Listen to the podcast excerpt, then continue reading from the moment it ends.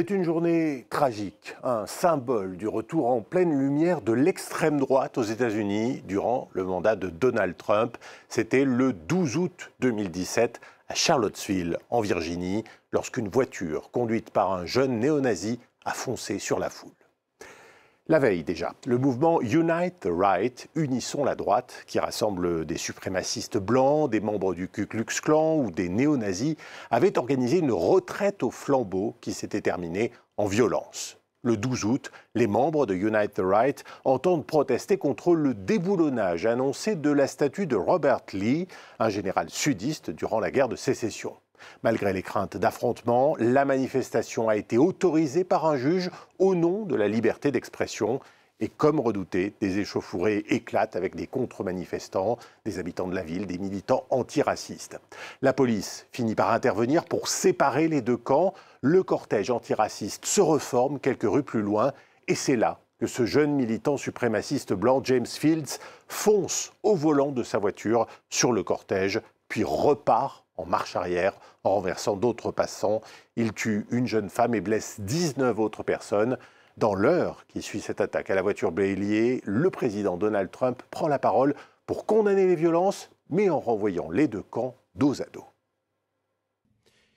Nous condamnons dans les termes les plus forts ces démonstrations flagrantes de haine et de bigoterie et de violence de tous les côtés. Voilà des propos qui provoqueront une vague d'indignation jusque dans son propre camp.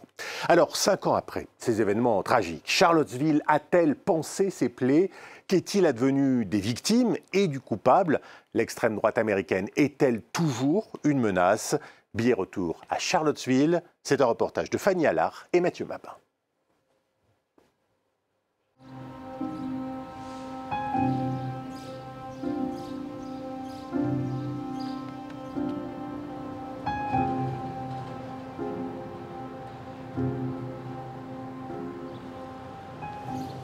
Nous sommes à l'endroit où une voiture a foncé dans une foule pour tenter de commettre un massacre de masse et a réussi à assassiner une personne, ma fille, Heather Ayer.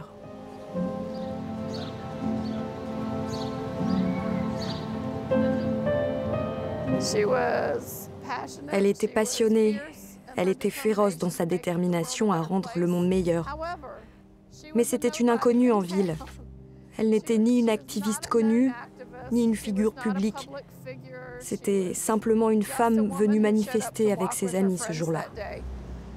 Suzanne Bro vient régulièrement se recueillir devant ce modeste mémorial de rue, érigé à l'endroit où James Field, militant d'extrême droite, a volontairement tué sa fille en la percutant avec une voiture.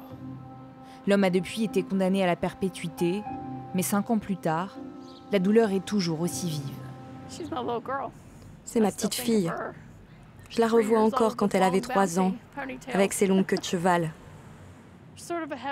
Il y a une sorte de lourdeur dans mon cœur quand je vois ce mur. Je devrais être en train de le regarder avec elle et pas regarder un mémorial qui lui rend hommage. C'est comme ça, je ne peux rien changer.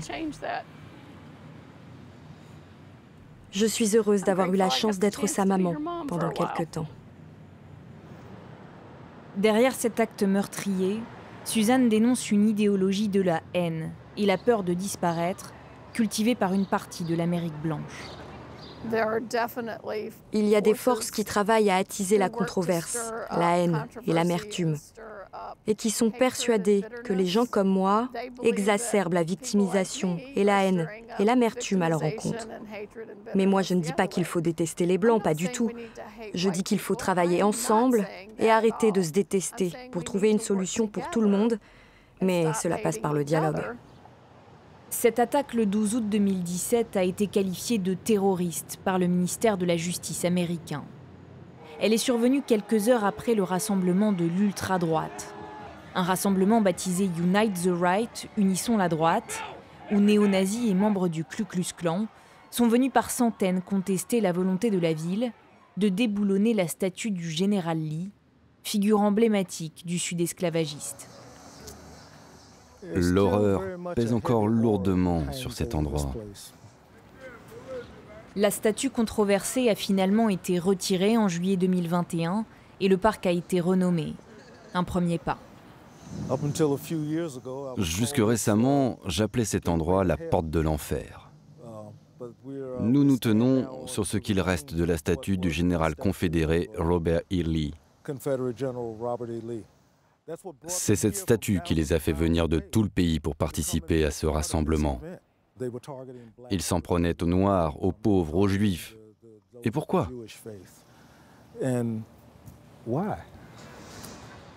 Don Gazers dirige l'antenne locale de Black Lives Matter. Il vit en Virginie depuis toujours et a vu le climat social se détériorer ces dernières années. Selon lui, c'est l'élection de Donald Trump qui a permis la violence de 2017. Le clan est plus vivant que jamais. La différence aujourd'hui, c'est qu'ils ne portent pas forcément leur coiffe, mais ils ne se cachent plus depuis le 45e président. Depuis que des hommes comme lui sont au pouvoir, ils se sentent légitimes et ça leur est égal que vous sachiez exactement qui ils sont. Ils avaient promis qu'il s'agirait d'un rassemblement pacifique. Ils sont venus avec leur AK-47, leur AR-15, leurs couteaux, leurs machettes.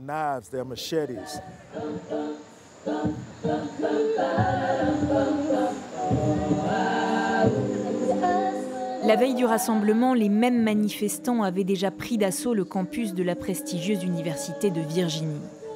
Une première manifestation survenue de nuit, lors de laquelle les militants scandaient des slogans xénophobes. April Muniz se souvient avoir découvert avec horreur ces images rappelant les heures les plus sombres de l'histoire du pays.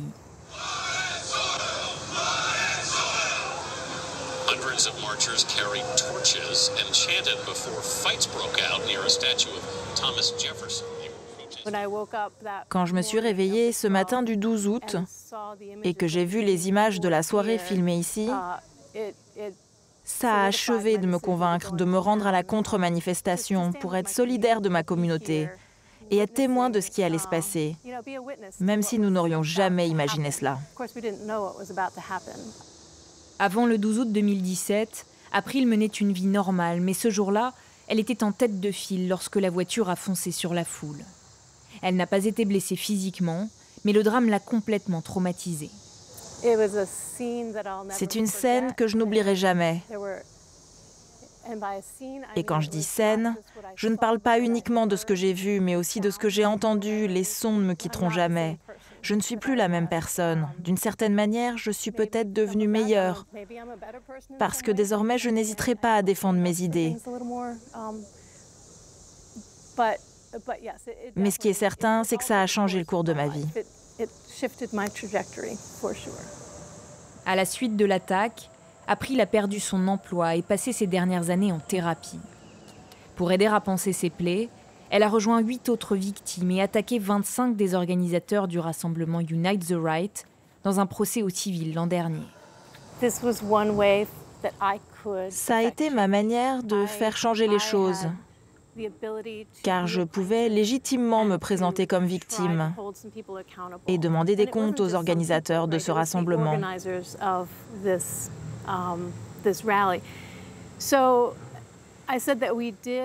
Et nous avons gagné notre procès. En théorie, ils nous doivent beaucoup d'argent, que nous ne verrons certainement jamais, parce qu'ils ne l'ont pas.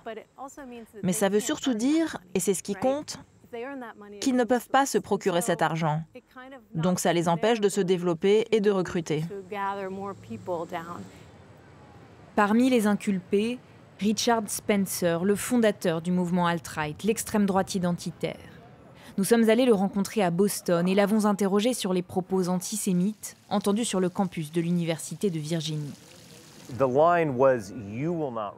Le mot d'ordre était Vous ne nous remplacerez pas, qui voulait dire Nous défendons notre terre, nous ne prendrons pas d'immigration de masse. Et puis c'est devenu Les Juifs ne nous remplaceront pas. C'est devenu plus violent et choquant. À l'époque, je m'accommodais de ce genre de discours parce que j'étais galvanisé par la puissance du mouvement et je me disais que nous étions des durs à cuire. Des discours fondamentalistes et une peur du grand remplacement au cœur des motivations de James Field, l'auteur de l'attaque à la voiture folle. Il avait tenté à plusieurs reprises de contacter Richard Spencer par les réseaux sociaux. Je crois que c'était quelqu'un qui me voyait comme un Hitler du 21e siècle, comme une figure du mal, je ne sais pas. Je ne suis en tout cas absolument pas responsable de ce qu'il a fait.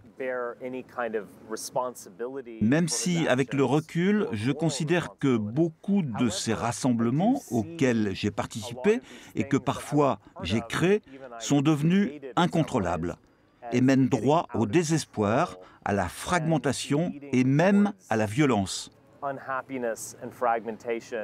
Et je ne veux plus y être associé. À l'époque supporter de Donald Trump, Richard Spencer a voté Joe Biden en 2020. S'il semble avoir modéré son discours, ses convictions, elles, restent intactes. Um, Est-ce que je suis un suprémaciste blanc? C'est un terme comme un autre je veux ce qu'il y a de mieux pour ceux qui descendent des Européens et je veux que la culture européenne prospère et triomphe. Après l'attaque du 12 août, l'alt-right s'est peu à peu délité, mais le discours nationaliste blanc existe toujours bel et bien. Charlottesville, petite ville de 48 000 habitants, n'a pas été choisie par hasard par l'ultra-droite. Nous sommes dans le sud américain où la ségrégation faisait loi il y a encore 60 ans. Pour la communauté noire de la ville, la foi a été une manière de surmonter la haine.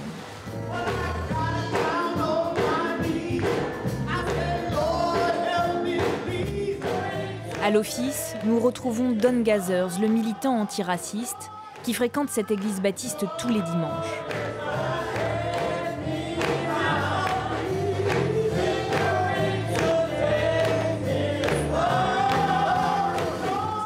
Aux côtés du pasteur Jérôme Lee, Don œuvre depuis cinq ans pour combattre l'obscurantisme.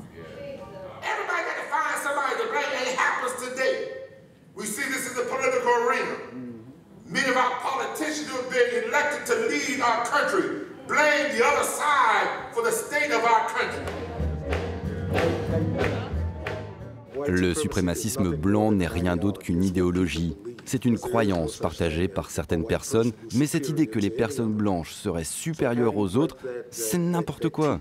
Ça leur a été enseigné et ils le croient. La question maintenant, c'est comment déconstruire cela? Comment changer cet état d'esprit? Je crois que c'est ça, le défi pour avancer.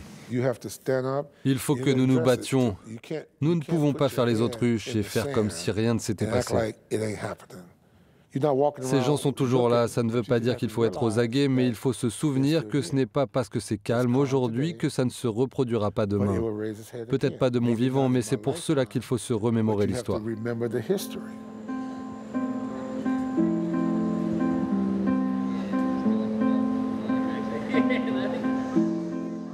L'histoire, c'est justement ce qu'a voulu raconter le photographe Eze Amos à travers une rétrospective en 36 photos. Des photos choisies pour montrer la résilience de sa communauté plutôt que la violence qui l'a frappé. Um, J'ai voulu donner à Charlottesville une raison de parler de ce qu'il s'est passé il y a cinq ans et permettre à la communauté de se réapproprier le récit des événements pour en faire son histoire et non pas laisser le reste du monde avoir une mauvaise image de la ville, construire une légende négative.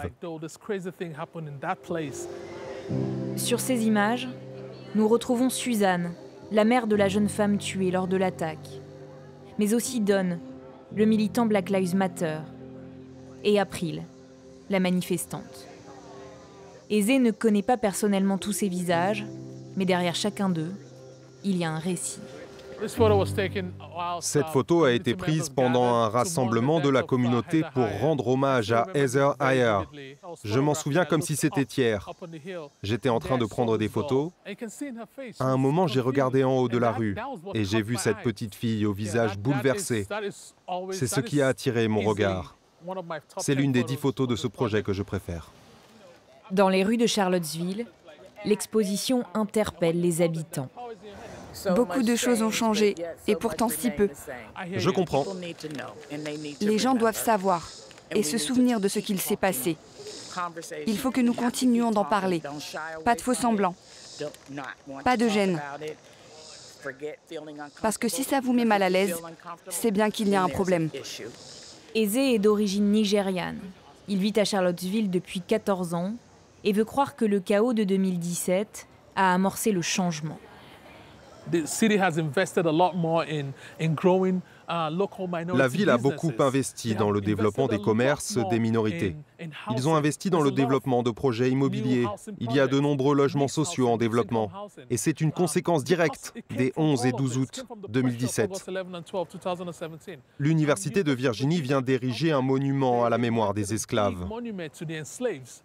Bien sûr, il y a encore énormément de chemin à faire, mais ce que je peux vous dire en tant que citoyen noir de Charlottesville, c'est que nous avançons. Désormais, la communauté n'a plus peur de prendre la parole. Si quelqu'un ne fait pas son travail, elle demande des comptes, car désormais nous avons une voix.